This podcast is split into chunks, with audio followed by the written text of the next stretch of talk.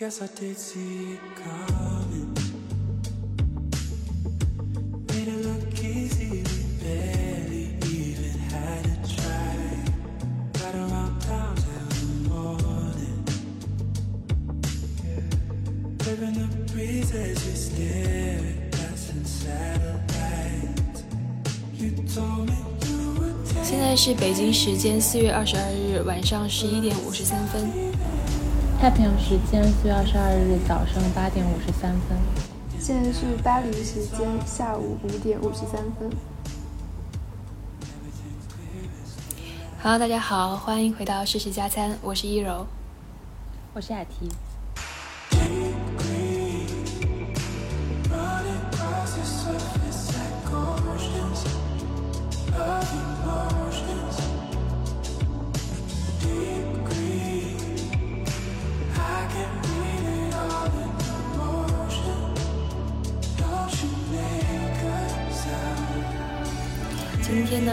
四月二十二日，是世界地球日。那也很有幸，我们在今天迎来了一期和世界地球日主题非常相关的播客内容。嗯，主要呢，我们会围绕着可持续或环境保护这些相关的问题进行一一系列的探讨和呃疑问上的介绍。对，然后也非常开心，嗯、我们又迎来了一位新的朋友，然后不仅仅是播客的新朋友，也是嗯八号风球的第二期小虎。我们让小虎先自我介绍一下吧，跟观众打个招呼。OK，Hello，、大家好，我是小虎。好，那呃，因为我们在前期过程中也了解到小虎的，其实就是从呃，无论是学习上、学生生涯还是工作上，我其实觉得呃，相对于我们来讲都非常的丰富。那也看看小虎呃，能不能跟大家分享一下你的这个整体的学习背景，还有包括你的工作经历。OK，好的。所以就是我在中国在北京的时候念了本科，然后专业是金融，然后在这之后，然后我来法国读了我的研究生，然后我首先是在高商度过了第一年，然后我当时的专业是呃影响分析，然后还有咨询，然后在读了第一年之后呢，然后我发现我更想要去做和环境还有可持续相做相关的事情，然后所以我就在中途。然后去申请了另外一所法国工程师学院的双学位，然后主要就是一个跨学科的一个项目，然后让我能够就是了解到和所有行业，然后所有领域与可持续相关的一些课程，就不仅仅只有一个在金融方面还有经济方面的一个视角，然后还有关于其其他，比如说像呃清洁能源，然后还有人类学，然后社会包容，然后还有。社会学这些不同呃不同学科领域的课程，然后在学学学业生涯之外呢，然后我也有一些和可持续相关的工作经历。然后我自己的话，开始这一段所有经历的开始，应该是我在法国的高商，然后和法国的一个 NGO 一起做了一个咨询项目，然后这个 NGO 是。一个在循环经济，然后在塑料热解和环境保护上提供一个非常有效率的，呃，一个解决方案的这样一家初创公司。然后在这之后呢，然后我在呃香港的一家 ESG 风投，然后也待过了三月，然后主要在做商务拓展。然后去年夏天呢，然后我也去做了一些 ESG 基金的分析。然后从去年九月到今年三月，然后我在一家钢铁公司，然后做了一些自动化模型的分析，然后去分析生产一种合金的环境和社会影响，然后以及整个钢铁公司的一些去碳化的一些可行路径。然后我现在呢，在法国一家软件公司，然后也是做可持续生态系统，然后主要是做。呃，公司内部的，比如说员工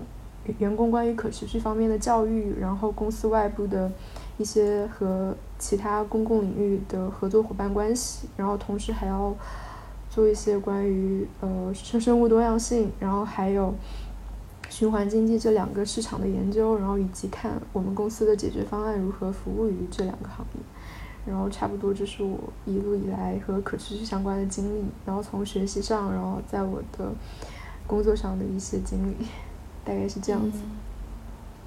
嗯，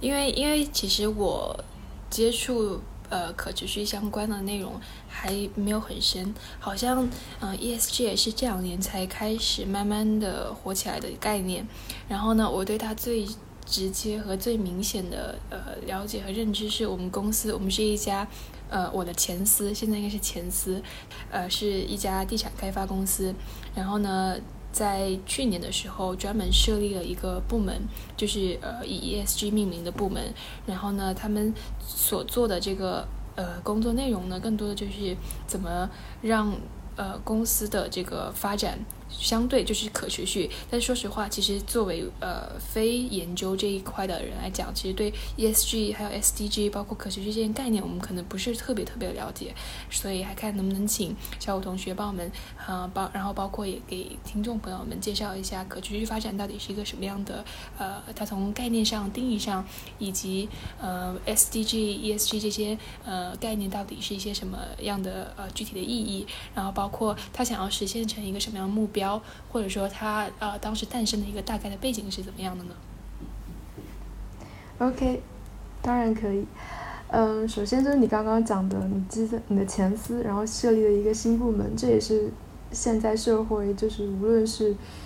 在国内，然后还是国外，国内可能没有国外那么先进，但目前这也是一个非常火呃非常火的趋势和赛道。主要是有两个方面，第一方面是。我觉得它主要的驱动力还是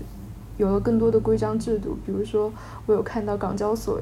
要求上市的公司必须要在年报中披露它的 ESG 报告，就是 ESG 就是呃 environmental social 和 governance 就是环境、社会还有公司治理方面的信息。就以前在年报中可能只会披露金融信息，那么现在的话，在年报中必须要披露这些和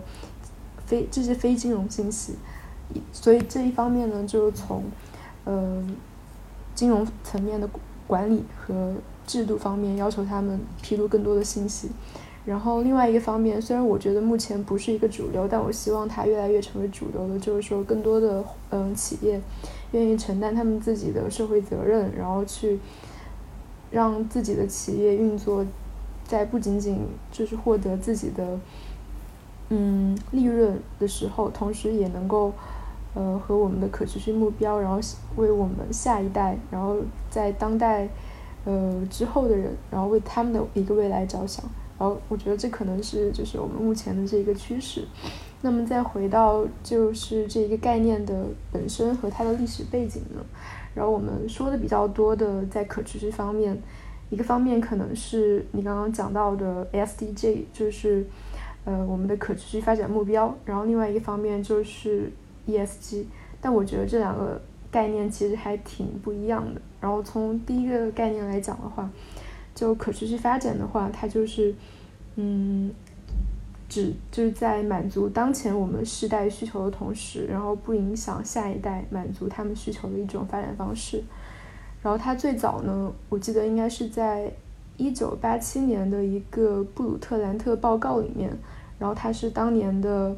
那个联合国环境和发展大会上的主题之一，然后随着我们现在就是全球范围内环保意识的提高，然后以及我们所有人都目睹到的全球问题的严重性，然后这个理念逐渐成为一种就全球范围内的重要议题。然后我们可持续发展的话，它肯定会有很多很多不同的方面，因为它是一个非常就是兼兼容并包的一个议题。然后首先。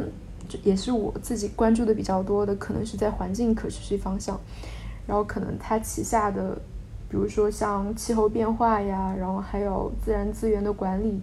以及生物多样性，以及生态系统，还有污染的一些呃防防护和控制之类的话题。然后另外的话，还有社会层面，也是我们刚刚讲的 ESG 的第二个那个 S，它可能包括像。公平呀，然后社会包容呀，然后人权、社会正义以及文化多样性，然后还有在经济上的可持续，就比如说像我们一些在金融上的一些金融创新，然后以及一些可持续的生产，然后可持续的消费，然后或者说一个国家它在财政上的可持续，然后以及整个国家经济发展，然后的公平性是否能够兼顾到大多数人的利益。然后还有别的一些层面，比如说像，呃，健康层面，比如说像有我们的精神健康，然后社会支持、营养健康，以及我们就是医疗还有社会保障系统的一些公平性。然后还有我们就是，比如说像教育层面，比如说像我们对于环境方面的教育，然后对于公众意识的提高，然后以及关于这些与环境保护相关信息的普及。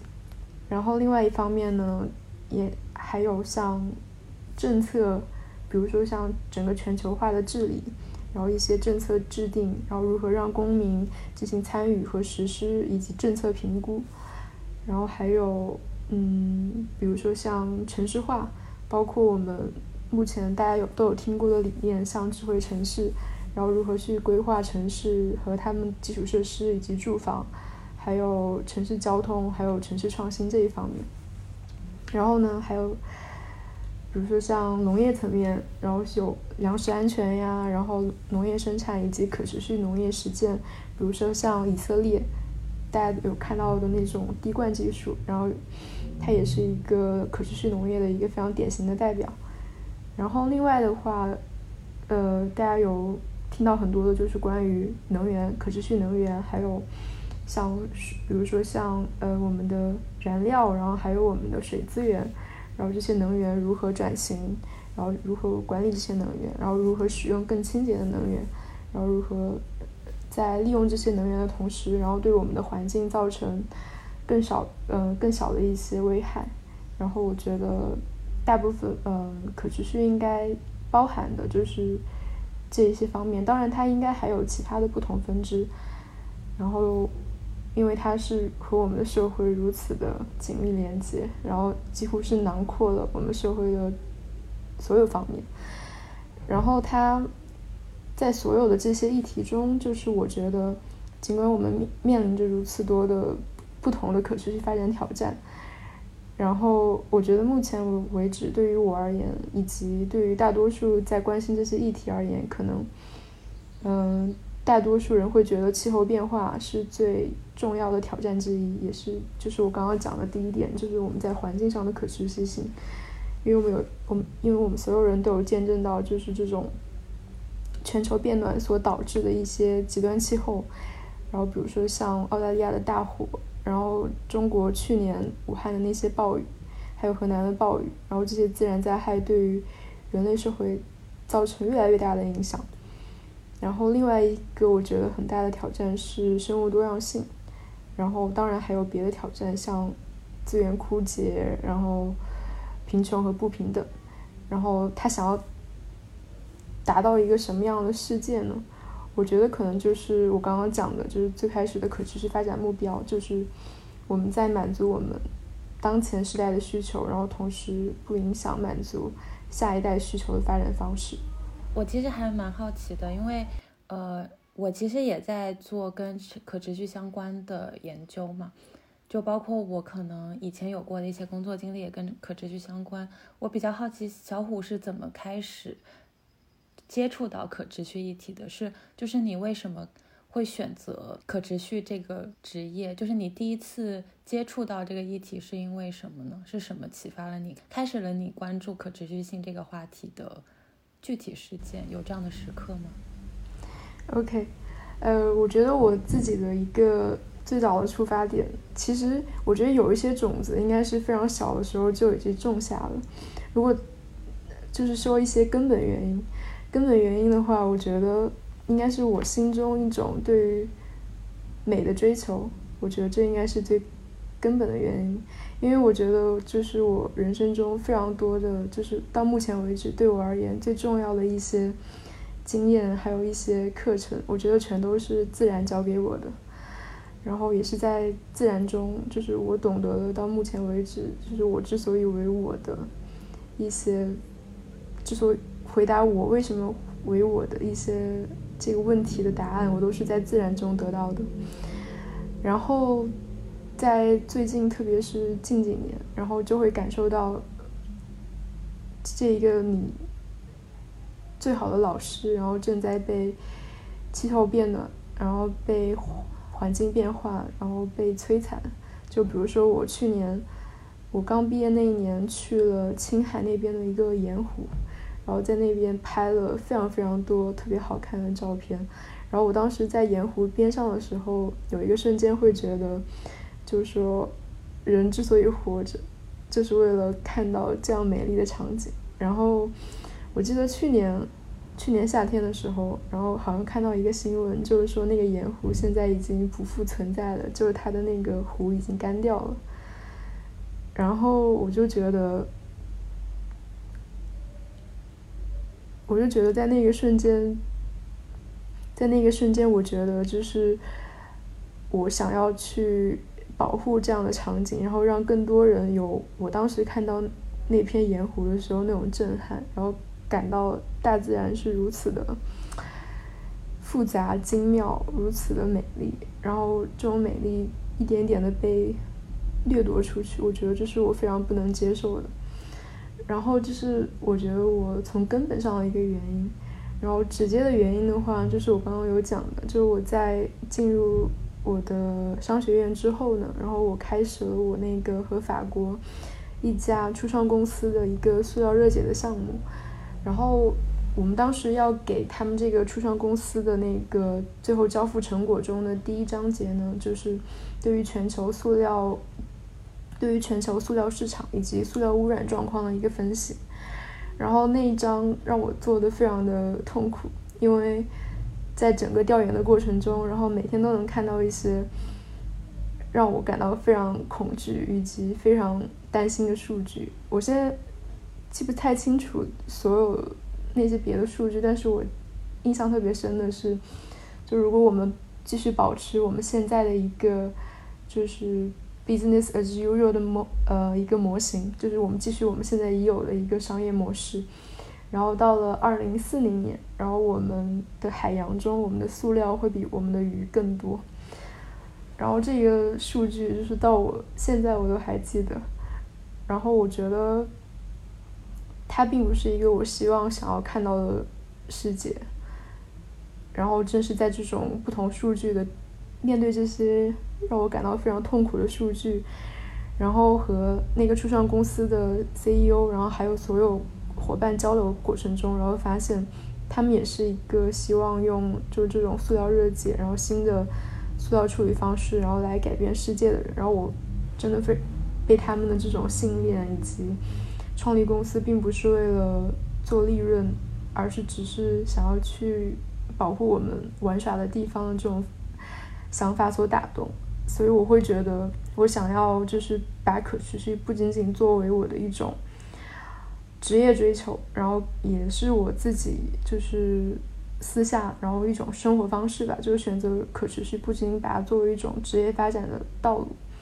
更多也是把它作为一种更趋向自然的一种生活方式。然后同时，我也觉得，就是有一个理论，不是说，他说，就是你的职业生涯。你需要花费呃是八万还是八千个小时在你的职场上，然后他会，所以说在你的职场上，是你作为一个个体能发挥影响的最大的地方，所以我会觉得把可持续作为我的职业，以及作为我自己私下的一种生活方式，我觉得对于我而言都是一个非常好的选择，然后大概这就是我的。心路历程、直接原因和根本原因。然后，其实我觉得还会有一些别的原因，就是我会发现，在我选择可持续作为我的职业还有学习的方向之后，我会发现在整个过程中，我认识到的这一这一些人，他们真的让我觉得我没有选错。道路，就所有的人真的都非常的真诚友善，然后可能是在，可能是在就是传统的商学院的人眼中会显得有点理想主义或是不切实际，就那种想要改变世界的那样一些傻瓜，但是呢，他们会真的相信自己所做的东西，然后会为每天早上去，无论是去嗯过来给我们上课的教授，还是每天我去办公室，然后见到我团队里的人，他们都真的为在自己为自己每天在做的事情感到激动和骄傲，所以我会觉得，嗯，而且他们对于新来的人，无论是新来的同学还是新来的同事，他们都非常的照顾，然后教你，因为他们会觉得，就是我们并不是只是短短的一年作为你的项目结束，或者说六个月作为你的实习结束之后就不再联系的这样一个关系了。他们会觉得，因为我们共同共享着同样一种对于世界的希望，所以我们永远都会是同路人，所以他们会。呃，以一种过来人的身份，然后非常鼓励你，然后给你所有能够你想要得到的信息或者帮助，然后所以我是真的从他，就是我的导师，然后我的同学，还有我的同事那那边得到了非常非常多的鼓励帮助，是我以前在我以前的学习还有还有工作生活中从来没有得到过的这样一种。我可以把它称之为利他主义的这样一种倾向，就几乎每个人都有着这样一种倾向。然后我我所以我会觉得想要一直在这样一种团体中，成为这样一种团体的团体的一部分。哇，好棒！这对刚刚刚刚就是提离职的我，就是又产生了又一次对理想的工作环境的乌托邦的幻那个构想。是，好棒。我，对我之前我我有看到就是，呃，我忘记那个作者了，应该，但他写了一系列关于给马斯克写了一系列关于人类以后未来的这样一些 blog 博客的这样一个作者，然后他同时有一篇关于职业发展的一篇文章，然后他在那篇文章中他就提到了说，他说有一个非常好的区分。这到底是不是一个适合你，或者说你愿意做一生的职业的这样一条准则？就是如果这份工作不给你钱，你是否还愿意继续去做？然后我现在做的工作呢，差不多就是在公司给大家普及，然后和可持续相关的知识。然后做一些教育，然后让那些比如说销售部门，他们对可持续不感兴趣，他们觉得我们的销售就是要以利润为出发点，然后我们根本不关心可持续。然后我的工作可能就是给他们设计一个，就是一个教育的一个项目，或者给他们一些工作坊呀，然后让他们意识到，其实你在追求利润的同时，你也能够就是兼顾可持续，以及我们的解决方案可能会有。就是对于环境的友好方友好友好的呃这样一个效果，然后我在想，就算是公司不给我付钱，然后我也会，因为我在我自己的生活中，我也会就是免费的用爱发电的，然后在我的朋友中，然后去做一些气候壁画或者说别的一些工作坊，然后我会觉得，就算是我的公司给我钱，然后让我去。呃，做这样一份工作，我依旧会愿意去做。所以我觉得，我现在其实，呃，真的还蛮享受我的工作的。我也会觉得，做任何和可持续相关的事情，我觉得就算是，嗯，我现在的公司没有给我出钱，然后我也会愿意去做。所以我会觉得，选择可持续确实让我对用爱发电 有，就尽管是用爱发电，也会有动力。这样子，哇，好棒！我感觉现在能让我用爱发电，然后就是真的是给一份工作，然后可以呃没有收入的话，可能就只有就是宣传女权主义，就和宣传就和你宣传那个可持续的感觉一样。女女权主义肯定也是可持续的一方面，它是我们的社会可持续。其实我我我我昨天呃我前天前天在公司的时候，然后我们公司举办了一个活动，就请了我们公司的首席可持续执政官，然后和另外一个叫 Sophie Lemon 是一个 Kate Consulting 的一个 CEO，然后他们两个就聊到就是我们为了解决可持续问题，目前的五个最大的挑战。然后其中他在五个最大的挑战中，然后第二个挑战他提到的就是解决全球的性别不平等。然后在他提出这个观点之后，现场就有人问他说：“就我们可能会觉得，就是嗯，环境气候变化可能是最重要的议题。然后为什么就是就呃，关于女女性主义以及性别不平等，依旧也会是可持续的一个非常重要的这样一个议题？然后我觉得。”其实你越深入到整个领域，你就会发现所有的这些东西真的是相互连接在一起的。就比如说，我们在说一个公司想要实现它供应链的可持续性，其中就肯定会想要包括，比如说我们所有的一些快时尚，他们在孟加拉国几乎所有的可时尚的那些原料生产国都是在我们的南部地区。然后，比如说像孟加拉国，然后在这些地区从事那些纺织品，然后在那一些就是污染非常严重的地方进行生产的，几乎全都是女性。所以说，在我们解决全球问题的过程中，性别平等真的是所有，也我不能说它是出发点，但一一定是解决整个问题中非常必不可少的一个环节。所以说，我们其实都在做一件事情，都是为了世界的可持续发展。也就是我后面会说的，为什么我会觉得万物皆可持续。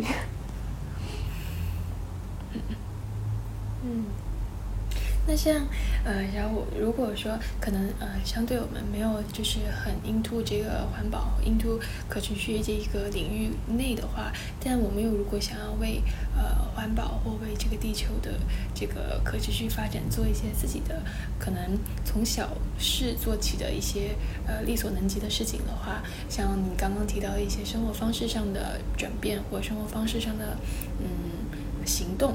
有没有什么可以给到，就是呃非这个领域内，但是又可以做日常的呃对这个呃可持续发展这一个领域做出贡献的一些小的日常的行动呢？我觉得其实呃，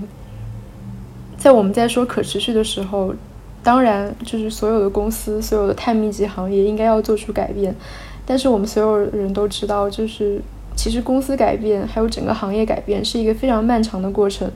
就尽管我们现在气候问题如此紧急，但你看我们的一些，比如说像 CSRD，就是 Corporate Sustainability Reporting Directive，就是一个关于公司欧盟这边对于公司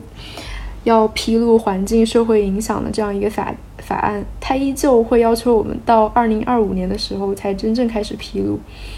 然后，所有的公司，像那些碳密集的行业，他们给自己设定的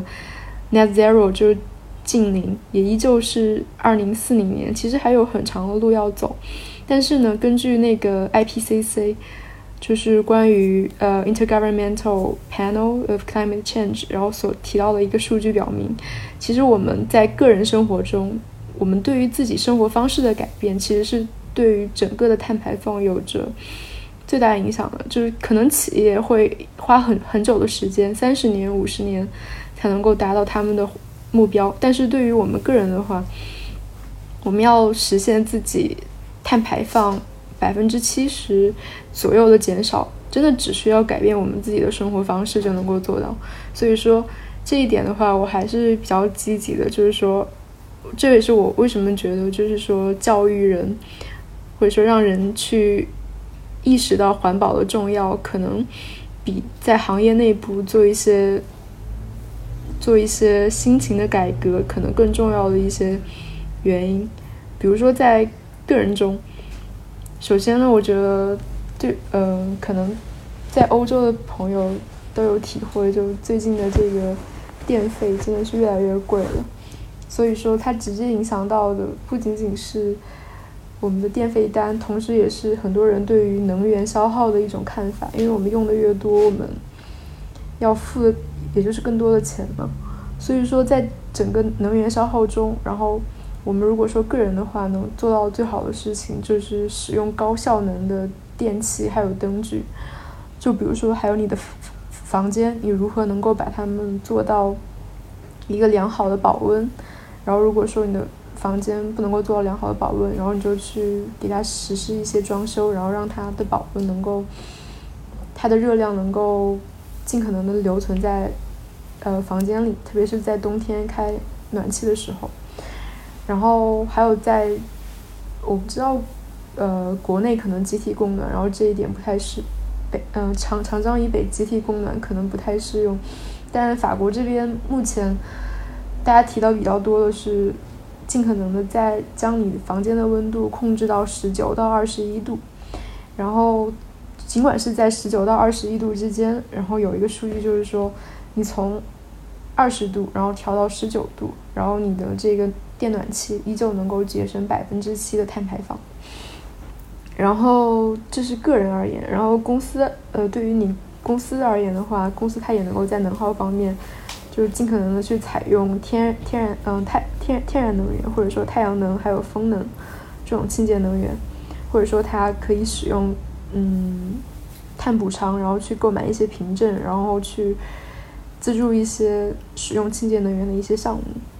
然后第二个是我在，还有我的同学都比较提提嗯，在生活中提的比较多的叫做呃 zero waste，就是说尽量减少自己的废物。它可能首先呢是我们在生活中尽可能的去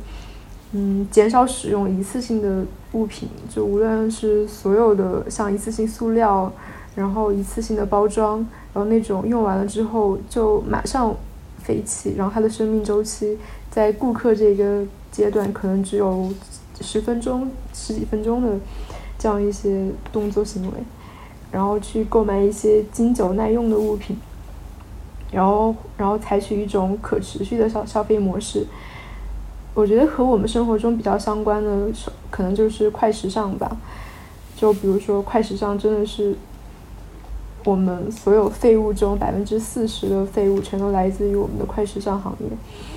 然后你在选择你的衣服的时候，你可能会不仅仅去关心它的款式是不是时尚，是不是你喜欢，然后更多去看一下它的材料是否是那些经久耐用的材料，而是还是一种就是季抛或者说年抛之后就不能用的用完即弃的这样一些衣服。然后我非常喜欢，也是在我们可持续层面的一个标杆的一个企业，它叫做 Patagonia。然后它经常做的一一种事情就是说，呃，我们想要给你提供你能够穿一身的衣服，然后这个衣服，你一旦它出现了问题，你都可以回来找我们，然后去找我们来修修理，然后我们会给你提供终身的修理服务。我觉得这也是就是在可持续消费中很多。人想要更多去倾向选择一种一一种消费方式，就是说买一个稍微可能价格更高一点的，但是材料更好的，然后能够修补，然后当它出现问题之后，选择去修补它，而不是抛弃它，这样一种生活方式，然后减少自己的废物，然后就是在穿衣服方面，然后可能在呃吃饭的方面的话，就尽可能的不要浪费自己的。任何就是浪浪费自己的食物，然后如果是在国外的朋友，也可以尝试一些 A P P，比如说像 Too Good To Go，然后去只要三欧就能够买到特别多的面包，都是那些嗯面包店今天晚上卖不出去，如果没有顾客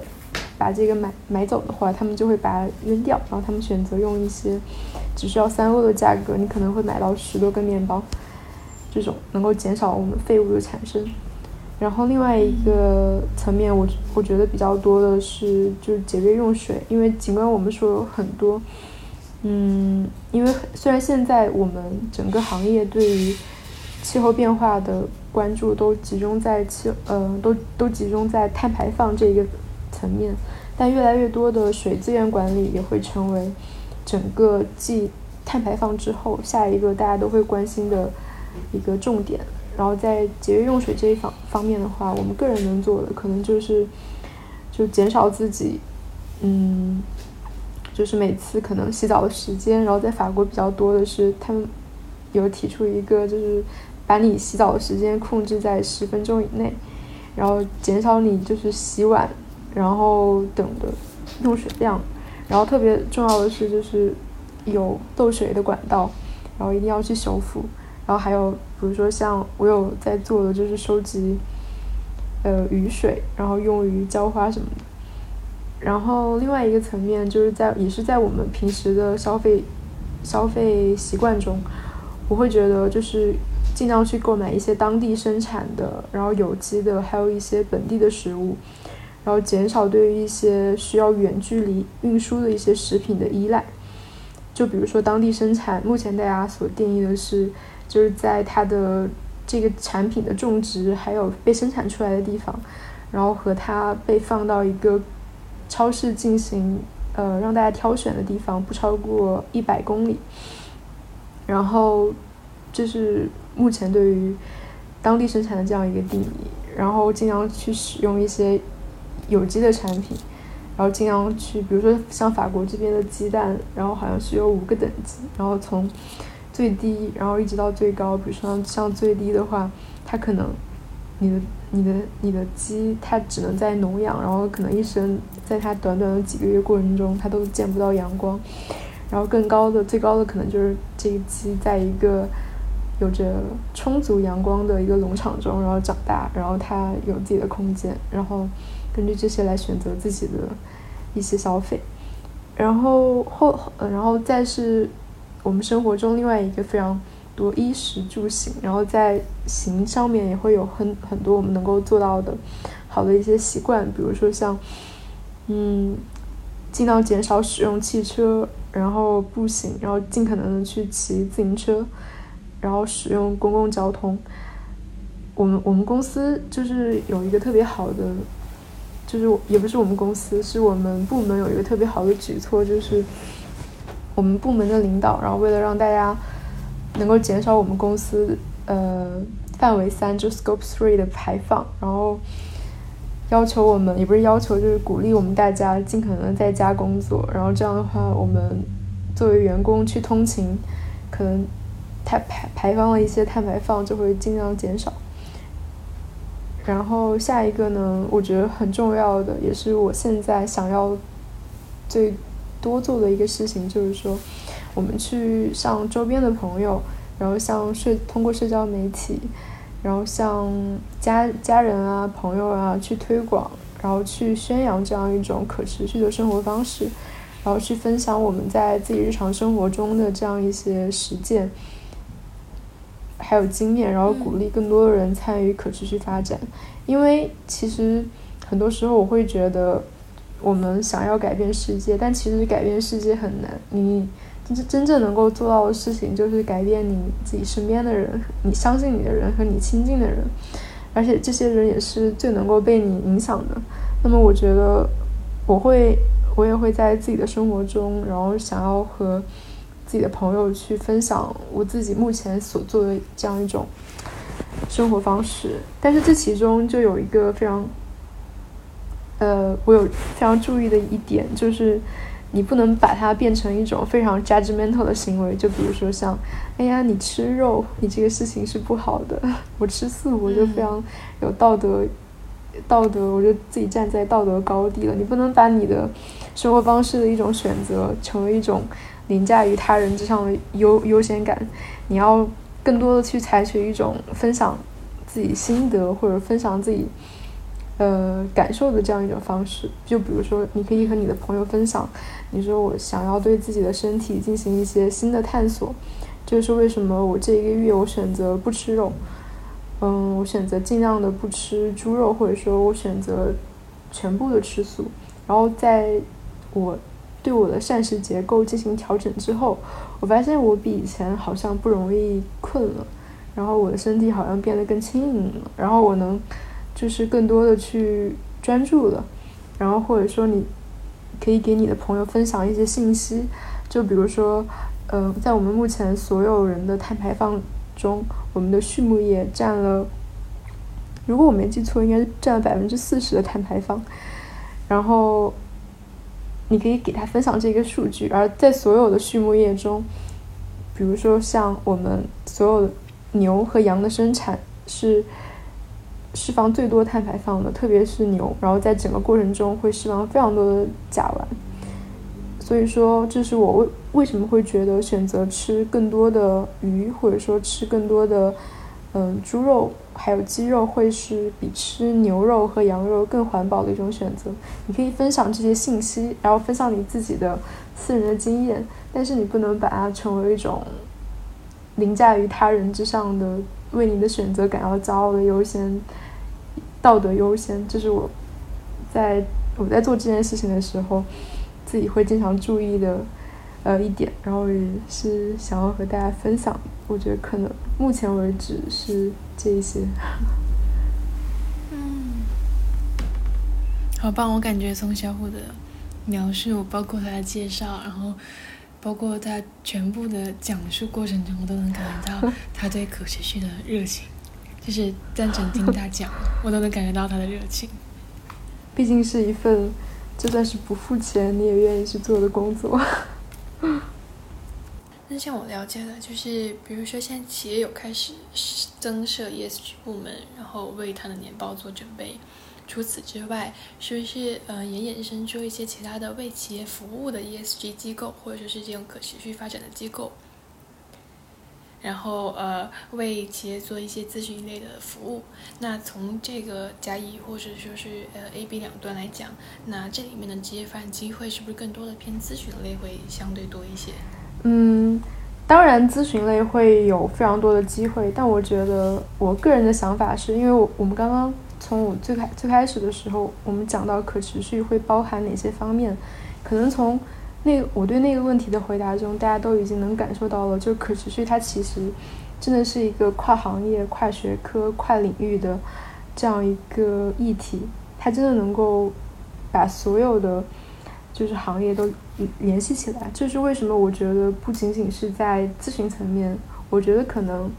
就是社会的所有部门。都能够在他自己的岗位上，然后践行他的可持续实践。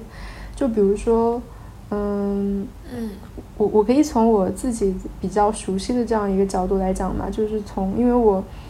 本科学的是金融，然后现在也是在商学院，虽然也在工程师学院待了，但更我我我的背景更多的是在商科这一个角度吧。我我会觉得在商科的话。就从我们所有人对于商科的理解，就首先的话，大家都趋之若鹜的金融，在金融方面，我们会有更越来越多的可持续金融。就比如说，像我们有更多的投资，像我们大家都会知道的 ESG 投资，就是说，呃，我们在我们自己的投资组合中，然后更多的去有这样一些 ESG 基金，然后在。我们选择我们自己投资的这样一些标的中，然后不仅仅去关心他们的财务回报，然后同时也会关心他们对于就是环境还有社会产生的影响。但是呢，就现在的这些 ESG 投资，它更多的并不是想要去给世界创造积极的正影响，它更多的是在去减缓或者说是呃减少这些投资对于社会的一些负影响。它更多在做的是一种。叫在金融行业把它叫做 technical screening，叫做技术筛选。它是通过一些新的一些 KPI KPI，就是一些新的一些指标，然后去把有一些行业排除在我的投资标的以外。比如说像呃烟草行业呀，然后那些碳密集的水泥，然后钢铁，但它并不是想要把这些行业完全排除。他只是想要说，我给你设置设设立一个标准，如果你这个企业能够达到这个标准了，我下一年就继续给你提供我的资金；而如果你没有达到的话，我就不能够再继续给你扩大你的规模了。它其实会有一些限制作用，但它没有没有在就是主动的，然后去创造一些积极的影响，然后。但是它对于整个促进整个行业的转型肯定会有一些积极的好处，这是肯定的。然后在 ESG 投资以外呢，然后还会有一些，就是我可能如果以后想要会去做的一些方向，叫做影响力投资。然后影响力投资呢，它可能更多的是以积极影响，积去更多的去主动的创造一些积极影响出发。比如说他在投资的时候。嗯，我知道的一一个案例就是说，法国这边有一家影响力投资公司叫做 Impact Partners，然后他做的事情呢，就是去募集资金，然后去嗯募募集一批社会基基金，然后去解决法国有一个叫做呃圣丹妮，就是那个电影叫《悲惨世界》中，然后所描绘的那一块地区，然后那个地区它的就法国大名鼎鼎鼎的九三区。可能听众朋友不知道，但给大家普及一下，就九三区是一个非常危险的一个社区，然后里面它有非常多的呃移民，然后非常多的社会动乱，然后很多枪击都发生在九三区，然后他这一笔钱被集中起来，然后主要是就是解决九三区这一个地方的一些社会问题，就比如说让那边的小孩、那边的青少年，然后给他们提供更多的就是。进学校的教育机会，然后给当地的那些流浪汉提供更多的一些住所，然后提供更多的住房条件，然后让他们能够，还有一些比如说像法语课、公民课，让他们能够更好的就是融入法国社会，而不是作为一种社会边角料一样的活在一个自己孤立的这样一个地方。然后就是我以后想要做的这个，可能会想要去做的影响力投资。然后，影响力投资和 ESG 投资有一个非常大的不同呢，就是说，可能呃很多影响力投资的这样一些金融机构，他们已经开始在限制就自己从业人员的这样一些薪水，而不是像 ESG 投资，因为 ESG 投资大多数还是在已有的资产管理以及已呃我们已有的这样一种金融市场的框架之下，它你作为一个呃。基金经理，然后你的薪水还是由你的投资标的、你最后的投资结果来决定的。这就意味着，你作为 ESG 基金的经理，你可能会需要获得更多的投资回报，因为，呃，正常说来，ESG 基金本来就是会，嗯，它收取它投资人的那个费率，一定会比其他的正常的基金要。高的，因为它其中有更多的筛选过程。然后，如你如如何能够取得更高的这样一些回报呢？那你肯定要投资更多有回报的企业。这是为什么很多的 ESG 基金现在，然后被大家还有被投资者认为是在洗绿，叫做 greenwashing。意思就是说，它并不是为了 ESG，它只是为了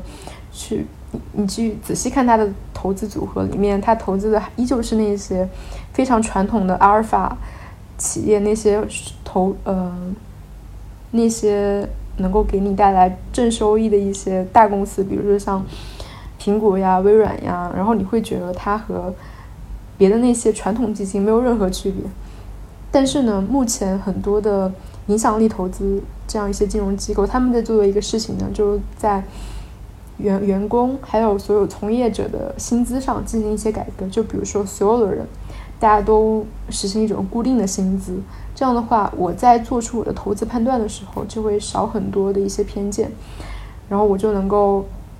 就是在我的投资过程中，尽可能的想要去为社会效益还有环境效益着想，而不是为了我自己的薪资着想，因为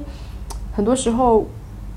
因为人他自己想他自己。说的事情和他自己做的事情，一定是一定很多时候是相违背的。就比如说像航空行业，然后那些人他会给你一个调查问卷，说你愿意为你的就是航空进行一些购买一些碳嗯碳补偿吗？就在你买了机票之后，你的问卷上他可能或者说百分之八十的人都填了哦，我希望我会，但。真的航空公司在他最后年报中给出来的那个数据是，只有百分之三或者百分之二或者比他数据更低的人是实际上买了这个碳排放的，所以说我会觉得，就是我们不能不能够把这种可持续的东西寄予个人的一些，比如说像这些基金经理他们个人的薪资呀，以及我们投资以及我们作为普通消费者我们自己赚来的薪水。不能基于这一方面，而是需要从整个的社会制度，或者说像组织内部的一些嗯规章上进行改革。比如说像我这里说的影响力公司，他们自己的薪资制度上进行改革。我会觉得只有在这种制度上有了新的改变之后，然后我们才能够就是不会去苛责嗯个人的行为，然后就是好像说的有点多，就是在金就是在金融层面的方向，我会觉得有这样的一些机会，像我刚刚说的影响力投资，然后呃 ESG 投资，然后就在资产管理方向，然后还有在别的一些嗯金融方向，像我刚刚讲的提供年报啊，然后在嗯 VC 呀、然后去投资一些和社会直接创造正收益的这样一些 startup，我觉得都是一些非常好的方向。然后就是第二点，第二个方向可能就是你刚刚讲的咨询，咨询那应该就是给员工，然后还有就是给所有的企业，然后组织，然后提供咨询服咨询服务，它已经是一个非常非常好的一些，已经是一个非常热门的赛道。就我有了解到的，就比如说像德勤，应该是在四大所有会计事务所中，然后对于可持续的咨询，然后分类最细。然后最全面的，呃，这一个组织。然后我知道在 sustainability 他们的咨询中，然后你还你还需要选择自己的一个 expertise。就比如说我的 expertise，呃，我的 expertise 是生物多样性，然后我的 expertise 或者说是循环经济。然后你需要有在某一个特定的可持续领域的一些特长，然后你才能够进行咨询。这也是咨询可持续咨询之后，我会觉得一个。一个大方向就会画的越来越细，然后另外一个角度呢，就是另外一个商科的职业机会，我觉得可能就是会计，就是说我们目前很多会计上的标准只是会局限于一些传统的金融指标，然后如何去呃去衡量那些我们不能够量化的东西，然后如何把这些东西进行量化，然后如何。在我们从来没有把它放放到我们报表中的一些东西，比如说像我的碳排放，然后我公司的就是员工女性、女性还有男性的男性的性别比，以及我整个公司建筑的我的能源消耗，然后如何去把这些东西作为一个框架化的，然后能报告到我们的报表中，然后如何治理。还有建立以及适应新的会计制度，然后如何去嗯创造一些新的会计准则，然后去计算计算叫 carbon accounting，如何在会计上对于碳、对于水、对于这些资源进行新的报告，然后也会将是之后一个非常非常重要的方向。然后另外一个商商科方向呢，可能就是人力资源，它更多就是和 ESG 的第二个就 social 方面结合在一起，就是我们如何能够在招聘过程中，然后兼顾到更多的关于我们申请人的他们的，比如说像国籍、他们的性别，然后他们的性取向，他们的就是是否是呃原生家庭中第一个上大学的人这样的一些问题，然后就是在招聘过程中，然后在公司内部，然后比如说像我们的。STEM 就是就是高科技行业，可能只会有百分之十七的人是女性。如何让这些女性在一个男性主导的过程，这样一个行业背景下感到是被尊重的？如何让这些男性知道什么样的行为是冒犯女性的行为，是不尊重女性的行为？如何让这些女性在这样一个男性主导的行业中依旧拥有自己的话语权，然后依旧能够觉得自己的公司？是在呃兼顾这些少数少数群体的利益的，这也是一个非常重要的一个方面。然后另外一个方面就是市场营销。就虽然很多时候大家想到 marketing 会觉得 marketing 它可能是嗯过度消耗，然后还有过度生产的一个罪魁祸首，因为很多时候我们。我们只是被营销了，我们并不有，我们自己本身可能并不有这种需求，我们只只是被营销创造出来的，以为我们有这种幻想。但是呢，现在很多的，嗯，在可持续方面，我们会希望 marketing，然后更多的转向一种 brand 这个层面，就是用一句话说，就比如说像，嗯，我并不希望更多的人知道我，或者说。并不希望让更多的人了解我，然后我希望的是让那些我已有的客户对我更加忠诚，然后更多的让我自己形成一种品牌，而不是想要，嗯，怎么讲，让我自己触达尽可能多的没有限度的这样一个人群，然后如何在嗯做市场过，在营销自己的同时，同时避免自己做 greenwashing，如何让我们的 marketing 变得更加的透明，然后更加的可靠，这也是非常重要的 marketing，然后和可持续相关结合起来的一个方向。然后还有更多的呢，就比如说像供应链管理，供应链管理应该是，呃，我会觉得是整个可持续挑战中非常非常重要的一个环节。就从采购，然后到你整个流程的管理，你如何能够？因为我们目前生活在这样一个全球化的世界，就几乎你在所有地方买到的东西都并不是在你当地生产和被创造出来的。那么你如何保证你整个供应链的过程是负责任的，是有道德的？比如说，我们目前讲到很多的叫做产品生命周期分析，一个产品，我们我们在它。它在我们到达我们手里之前，它经历了可能非常非常非常多的流程。最早可能是从它的原料被开采开采出来，它从煤矿里面，或者从棉花，或者从稻田里面，然后它作为一个原料被摘出来，然后这个原料去到一个工厂，然后这个工厂完成初步的生产，然后再到另外一个工厂，这个工厂进行组装，然后组装结束之后，然后再到它的消费地。到了它的消费地以后，然后被人购买，然后购买之后，我们作为消费者进行消费，然后消费这一件产品，然后这个产品的生命周期，作为消费者的生命周期可能到期了，然后我们把它扔掉。但其实我们把它扔掉之后，他们作为消费品的生命周期结束了，但是他们作为一件产品的生命周期还在继续延延续，他们会到下一个阶段，就是把它作为。嗯，废物或者把它循环利用，所以说，整一个过程都是供应链管理的范围。就如何企业能够在整个它的供应链中，不仅仅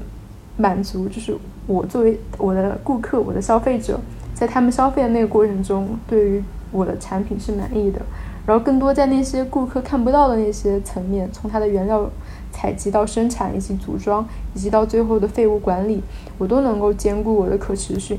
所以说，我觉得供应链管理是一个非常非常重要的一个一个角度。这也是我为什么就是呃在那个钢铁公司，然后选择去做那个项目，因为他想要做的就是嗯，对于它整个供应链上，看它整个的社会还有环境影响，而不仅仅是在呃。炼钢铁的那样一个阶段，所以我会觉得非常有意思。然后，更多的呢，就是还有另另外一个另外一个商科的机会，我觉得就是越来越多的新的岗位，叫做企业社社会责任。它可能在英文中叫 CSR，然后在法语里叫 RSE。然后就是它几乎能够囊括我刚刚讲的所有的这些领域，然后更多是一个跨跨组织。职能的这样一个 functional cross functional 这样一个职位，然后它需要不同的岗位，然后联合起来进行通力合作。然后我会觉得，就是我目前有了解到的，就是和商科来讲的和可持续相关的机会。当然，就是因为商科只是整个社会中非常非常非常小的一部分，然后除了商科以外，还有非常多广阔的其他的。一些行业，比如说，如果你本来就是一个科学背景出发，你可以直接去做那些环境专家、环境工程师，然后做一些环境监测、环境评估的这样一些呃事情。然后你是工程师，直接去做可持续能源、可再生能源项目。然后如果是法律的话，然后为一些公司提供关于环境法律方面还有政策方面的咨询还有建议。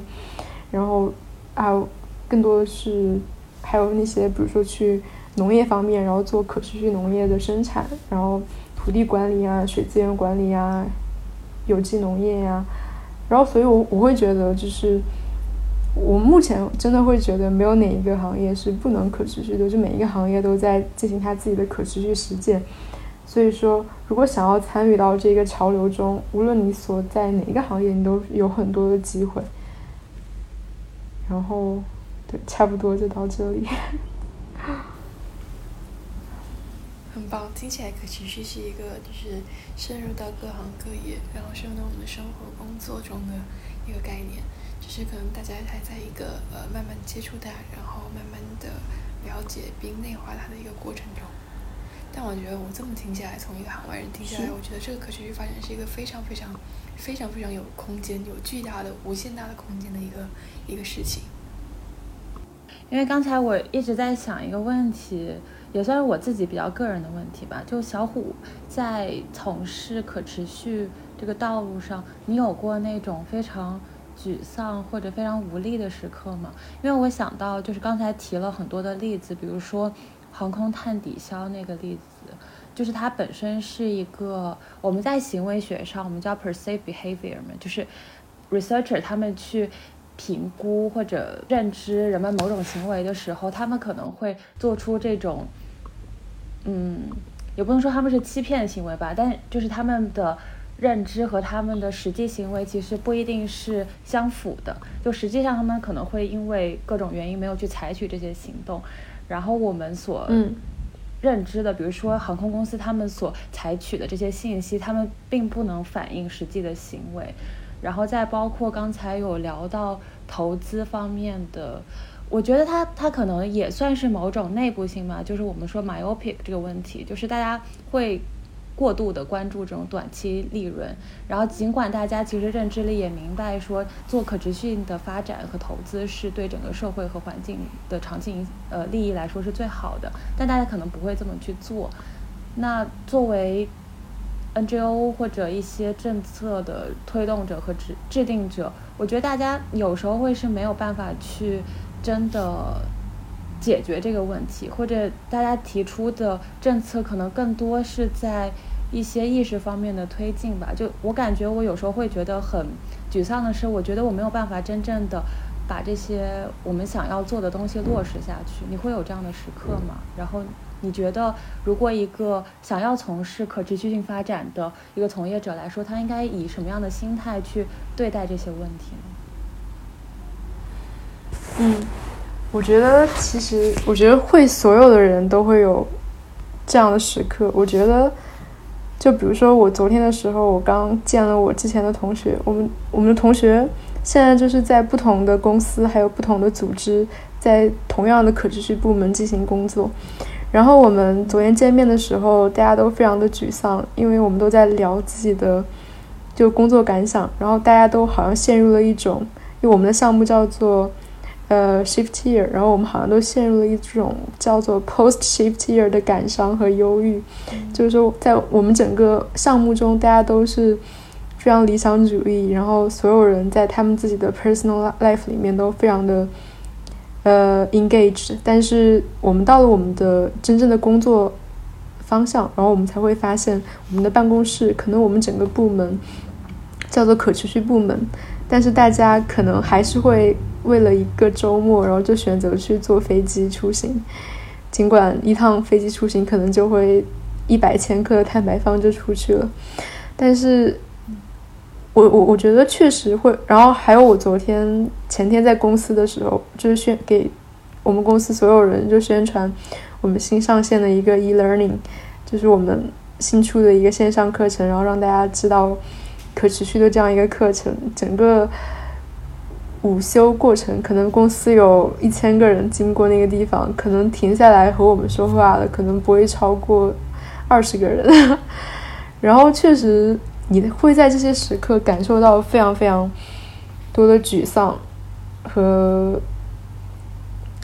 因为因为你会觉得你追求的东西还有你身边的人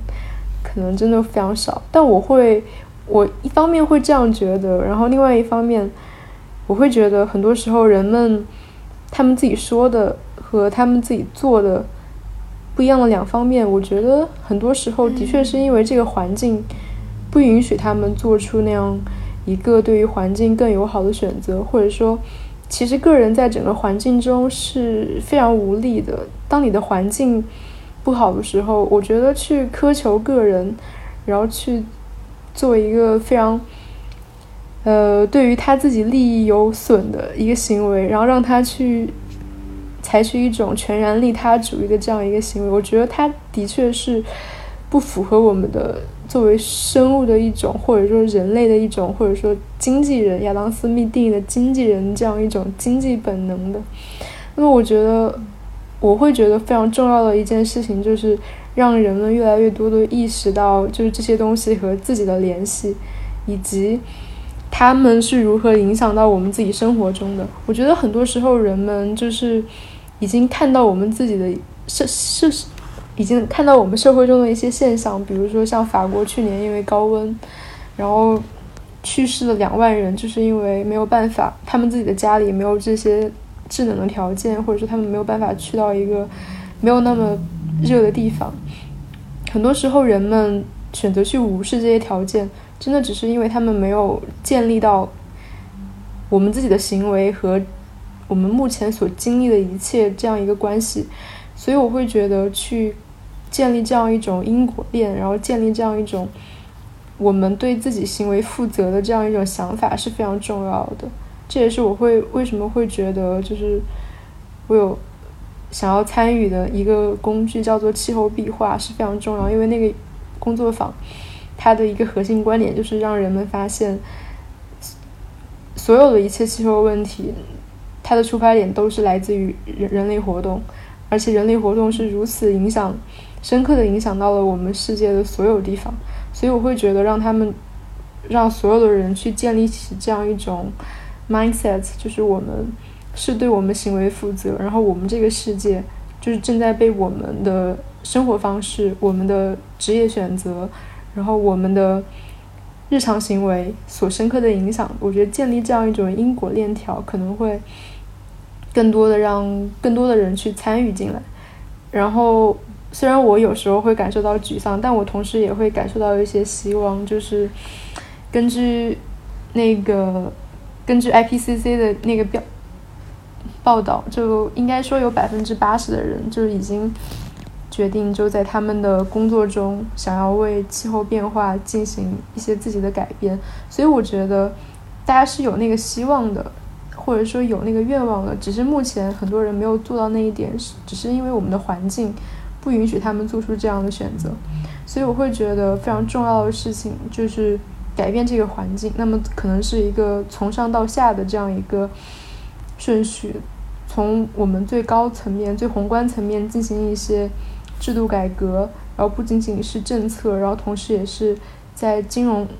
方向进行一些报告、新的新的报告准则，然后新的披露准则，然后新的技术技术筛选。然后同时也需要一种由下往上的这样一种反馈，就是我们作为我们新的一代，我们这一代人，然后我们需要发出自己的声音，然后让那些政策制定者知道我们现在是怎么想的。这也是为什么我会觉得现在在法国这边非常多的一种社会公民团体，他们的力量真的非常的重要，然后也会想自己去参与这种。呃，公民团体，然后让自己的声音，就是被上面的人听到，然后去更多的推动这种政策制定，然后以及当他政策制定之后，然后自己作为一个个体，不仅仅是自己在自己私人生活中进行实践，同时在自己的组织中，然后去顺应这些潮流，然后去在组织内部进行一些变化。所以我会觉得，可能这就是相辅相成的。两个步骤吧，但我觉得最重要的事情可能就是永远保持乐观，然后选择和一批有和你和你有着同样信念的人在一起，然后大家互相鼓励，然后有一个小小的，我可以把它称之为同温层。虽然我会有时候会觉得，法国这边经常会说我们这一批人有一个词叫做波波伊戈罗，大概意思就是说。呃，波西米亚，然后资产阶级，然后热爱环保，可能大家会有这样一种偏见。但我觉得，你真的需要去就是建立一个社区的感觉，然后在这一个社群中，然后可能最初的那一批人，他们可能确实是符合社会这种刻板印象的。但你当你的队伍不断壮大，比如说这些人的父母、这些人的家人，然后这些人的朋友，然后这些人的老师，当这个队伍不断壮大的时候，我们有一天可能会发现，就这个社区它汇集了各行各业的人，它不仅仅是以前的那种人。然后直到这个时候，我们才会形成一种环境、一种社会风尚，然后来进行呃真的变革吧。这是我目前所想的。嗯，但是我我是会觉得，因为我现在我感觉以前在 NGO 做的时候，或者我不知道小虎有没有这样的感觉，就是我感觉我现在做 research 和以前在 NGO 做那种更像 consulting 的工作是不太一样的。我感觉在 NGO 做的时候，你确实能感觉到你做的某些东西是你能看见它可能会被实践，或者你，我感觉 NGO 更像是中期，就是它的时间跨度。如果我们在为企业工作的话，那你可能做的是非常短期的项目，你是立立马能看到效果的。但之后他可能更关注中期或者中长期的项目。然后当我们做 research 的时候，你就可能会是那种你一辈子都看不到它能不能达成，或者你没有办法去检验你做的东西是否正确的一个事情。就有时候我会觉得，嗯，有一些也不能说是沮丧，就是你会有时候会有点。困惑自己为什么要选择这个？就我，我可能有时候还是会需要有这种成果或这种 reward 来激励我往下走吧。嗯嗯嗯，我我完全完全可以理解。我觉得，就是我导师经常我和他，就是我每次感到沮丧的时候，我和我导师聊天，然后我导师就会安慰我说：“他说。”就是在可持续中，就是每个人有不同的位置。就是说，有些人可能会做一些不同范围的项目，比如说有些人他只会永远的在本地做项目，像法国这边特别多，就法国的 NGO 几乎都是只针对于，比如说像一个街区或者一个城市的项目，然后也会有一些就是大的，比如说像 WWF 这种大的大的 NGO，然后他就会安慰我说，就是。每个人的方式，然后每个人为可持续做贡献的这样一种是途径还有手段都不一样，然后每个人他有自己的 position，然后你需要做的事情就是你要在整个生态转型中找到你自己最舒服的那个 position，然后并把你在那个 position 感到就是有怎么讲有动力，然后有热情去做这个事情就好了。所以说，我觉得你在做的长期的事情，然后它也是对于整个，虽然你可能自己对于自己而言目前看不到什么影响，然后看到直接影响，但是你你做的事情绝对是对于整个怎么讲，整个转型是非常有意义的。我们需要长期的人做长期的事情，然后中期的人做中期的事情，然后短期的人做短期的事情，只有这种。有着一个长中短期，然后不同行业的这样一种部署，我们才能够就是共同的推动一个方向进行前进。所以我会觉得，客观上所有的事情都会有意义，但是你需要找到一个你自己最舒服的一个方式，我就会觉得那是最重要的。嗯，有被激励到。我今天在 App Store 的时候，发现了一个特别有意思的一个浏浏览器，然后它的名字叫 Ecosia，就是 E C O S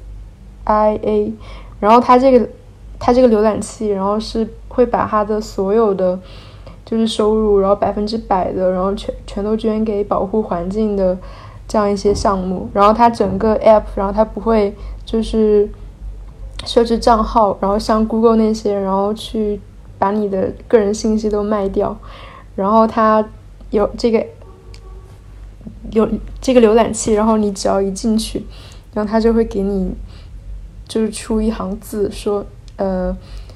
叫什么改变改变世界，先从改变你的浏览器开始，然后你的每一次搜索，然后都会被它记录在内，然后当你的搜索量到达一个阶段的时候。它就会根据你的这个搜索量，然后给你种一棵树。然后如果你能够一直用这个浏览器搜索，然后你你就相当于一直在给世界种树。然后它整个那个页面，然后还有一个就是说你的影响，然后给你看你还要多少搜索才能够种那棵树。然后我刚搜索了一下它的那个结果，也还就是我对比了一下和 Google 的搜索结果，然后就会发现它把那个 Google 标注的广告的那些排在前几的结果全都去掉了，然后直接是 Google 在广告之后的那个搜索结果。所以我就觉得还挺好的。如果你们想要改变自己的浏览器，可以推荐它，叫做 Egosia，觉得还挺好的，也是我今天才发现。嗯。好，那非常非常非常非常感谢小虎今天给我们带来这么这么多关于可持续发展、关于 ESG、关于 SDG 这方面的知识。那我希望，嗯，各位听众朋友们也有所收获。我觉得除了一些概念上的知识，小虎还给我们带来很多行业上的以及个人生活方式、生活，然后可以呃身体力行的一些，呃。对可持续可以有到很多很多帮助的一些小的行为和动作，那也希望各位听众朋友们能在未来的生活中，然后包括职业发展、职业路径选择中，考虑可持续发展这一部分的呃这一部分发展路径，然后呢把这个理念贯穿到我们自己的生活中，然后希望每个人都能为嗯地球、对环境保护、为可持续发展做一点自己嗯微不足道的力量和贡献。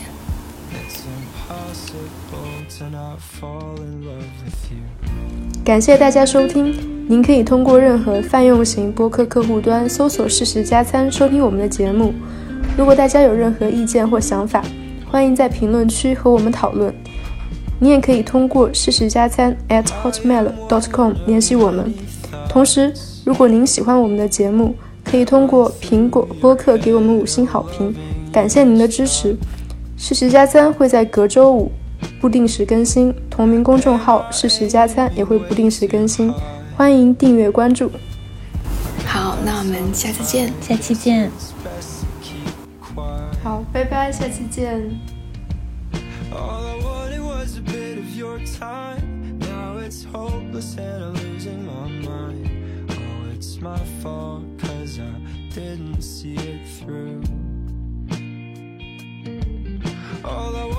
Some love for the night? Now I'm drowning in the green of your eyes. Oh, it's crazy cause I never had a clue.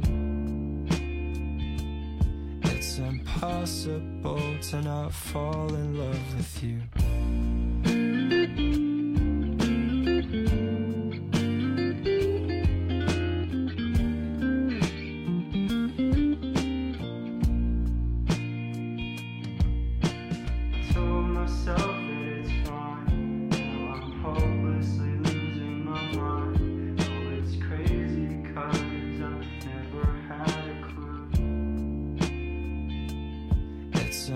impossible to not fall in love with you.